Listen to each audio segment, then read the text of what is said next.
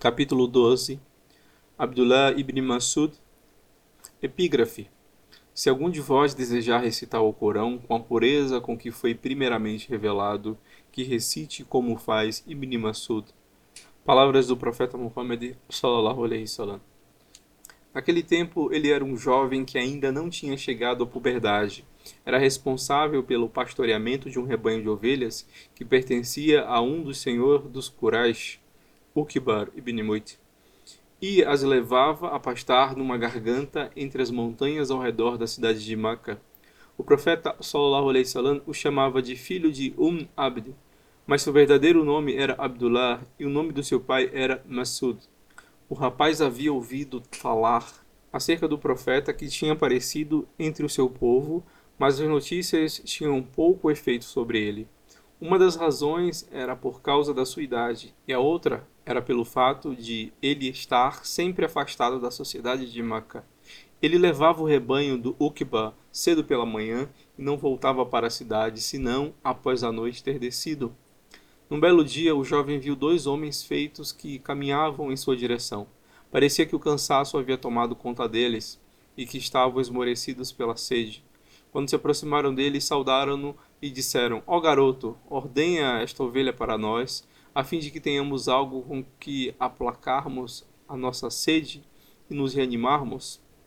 Não posso fazer isso, respondeu o rapaz, porque as ovelhas não são minhas e eu sou responsável por elas. Os dois homens não desaprovaram a resposta dele, ao contrário, pareciam estar contentes com ele. Um deles falou: Então mostra-nos uma ovelha que ainda não tenha tido filhotes e não produz leite. Ao que o rapaz respondeu por meio de apontar para uma ovelha nova que estava por perto. O homem foi até a ovelha, enlaçou-a e passou a mão pelas suas tetas, dizendo o nome de Deus. Atônito, o rapaz exclamou: Desde quando uma ovelha que ainda não teve filhotes pode produzir leite? Os homens não responderam, e após os momentos, o jovem viu as tetas da ovelha incharem e o leite começar a fluir delas. O segundo homem pegou do chão uma pedra côncava, encheu-a de leite e bebeu, juntamente com seu companheiro. Depois deram de beber ao rapaz Abdullah ibn Masud. Com os olhos arregalados de espanto, ele bebeu a se fartar. Quando beberam o suficiente, o homem disse para as tetas da ovelha: Encolhei-vos. E rapidamente a ovelha voltou ao seu estado original, como se nada houvesse acontecido. Então o rapaz disse para o homem: Ensina-me a dizer as palavras que falaste. Tu já sabes as palavras, ó oh rapaz, foi a resposta.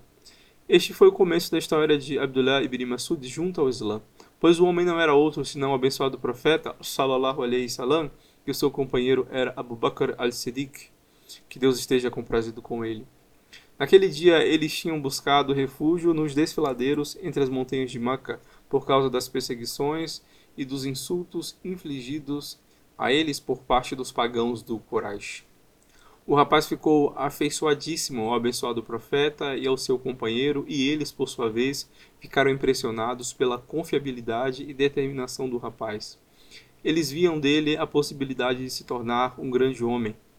Não demorou muito para que Abdullah ibn Masud aceitasse o Islã, para que se apresentasse ao abençoado profeta sallallahu alaihi wasallam e se oferecesse para o servir. Este aceitou a oferta dele e o sortudo rapaz mudou de trabalho, de tomador de conta de ovelhas, a servir o mensageiro de Deus.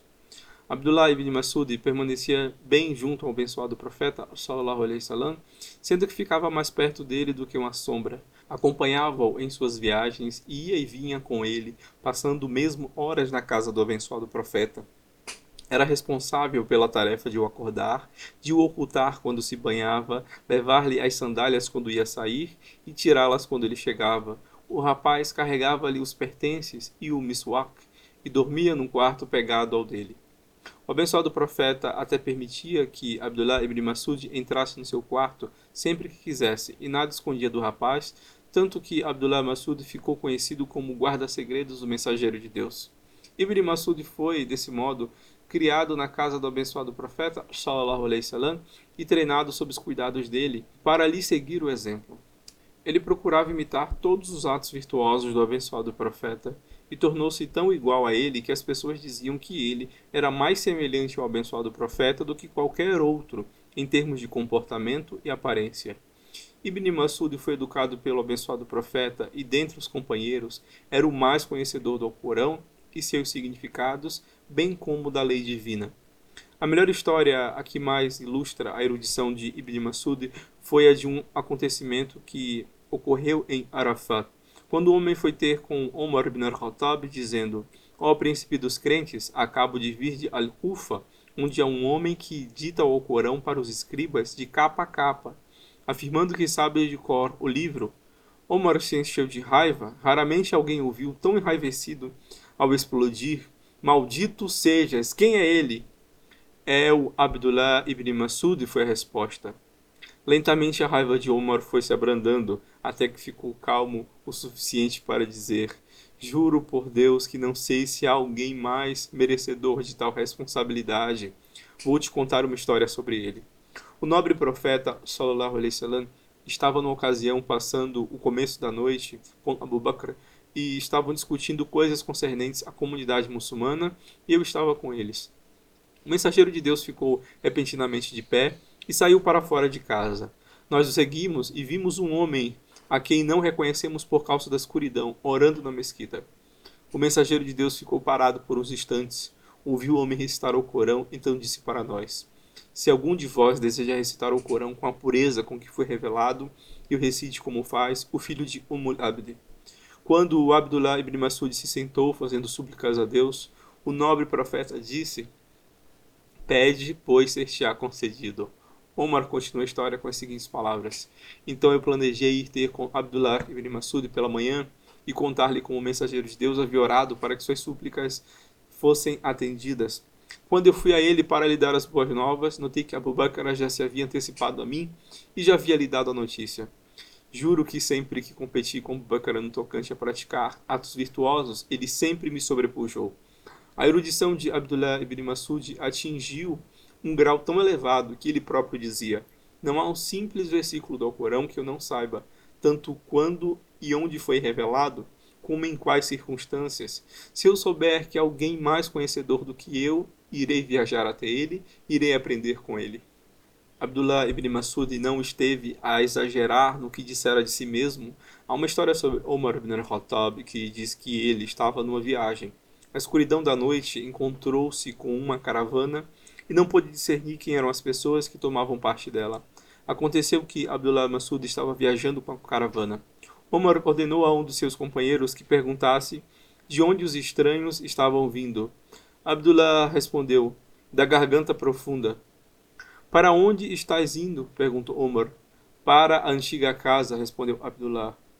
Eles têm consigo um erudito. Omar comentou com seus companheiros. Então ordenou que um dos companheiros perguntasse: qual versículo do Alcorão é o maior? Aquele que diz: Allah não há mais divindade além dele, vivente, autossubsistente. Sagrado Alcorão, capítulo 2, versículo 255. Respondeu Abdullah. Então Omar fez com que seu companheiro perguntasse: Qual é o versículo do Alcorão que contém mais justiça?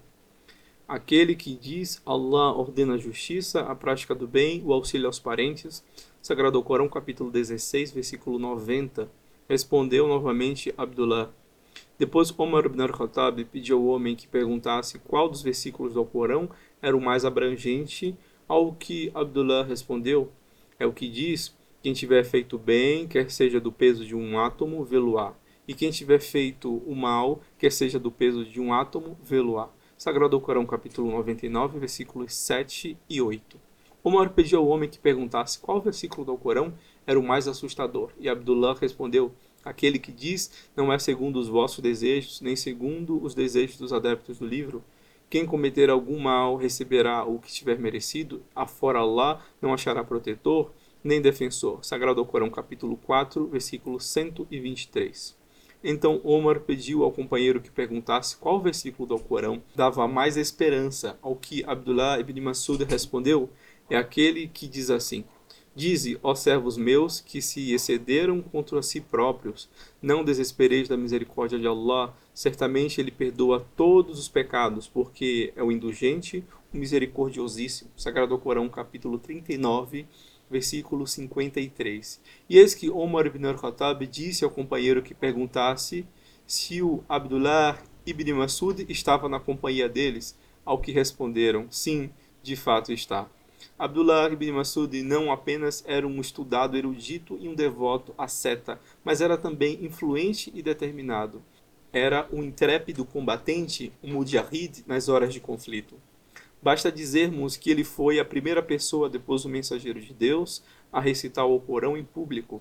Isso aconteceu em Meca, numa ocasião em que os companheiros do mensageiro de Deus se haviam reunido num grupo. Eles eram pouco numerosos, incapazes de se defender, disseram: os indivíduos do Quraysh ainda não ouviram ninguém recitar o Corão para eles. Quem seria capaz de fazer isso? Abdullah ibn Masud disse: Eu recitarei para eles. Tememos que eles te vão injuriar, disseram, e preferimos que seja um homem de uma tribo forte para o defender, caso joguem sujo com ele. Deixai-me fazer isso, disse Abdullah ibn Masud. Deus me há de proteger e me salvaguardar. Então ele foi para Kaaba e dirigiu-se para um local chamado Makan Ibrahim. Estavam na metade da manhã e as pessoas da tribo dos Quraysh estavam sentadas em torno da Kaaba. Numa voz altissonante, ele começou a recitar assim: Em nome de Deus, o clemente, o misericordioso, o clemente ensinou ao Corão, criou o homem, ensinou-lhe a eloquência. Ele continuou a recitar enquanto os indivíduos de Quraysh olhavam para ele e diziam entre si: Que coisa está o filho de Um Abdi a falar? Que ele morra? Ele está a entoar algumas das palavras trazidas por Muhammad. Eles o pegaram de assalto e começaram a bater nele, enquanto ele continuou a recitar tanto quanto pôde. Então ele escapou e voltou para junto dos seus companheiros com sangue a lhe escorrer rosto abaixo. Eis porque temíamos por ti, disseram os companheiros do profeta sallallahu alaihi wasallam.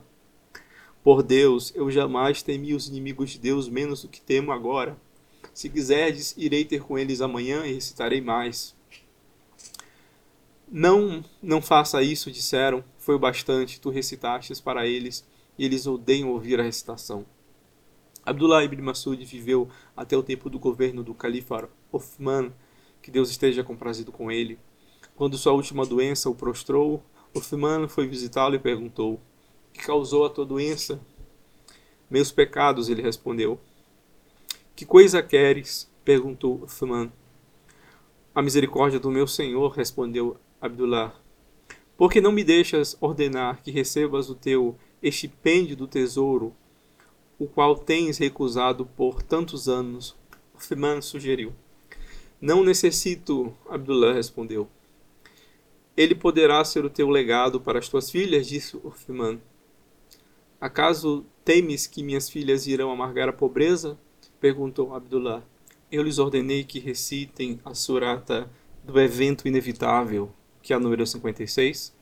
Todas as noites, pois ouviu o abençoado profeta dizer: Se alguém recitar a surata do evento inevitável todas as noites, jamais irá amargar a pobreza. Quando a noite desceu, a alma do Abdullah ibn Masud partiu para juntar-se ao seu mais elevado companheiro, tendo sua boca a se mover até o último momento, recitando os versículos da revelação e glorificando o nome do seu Senhor, Allah. Fim do capítulo.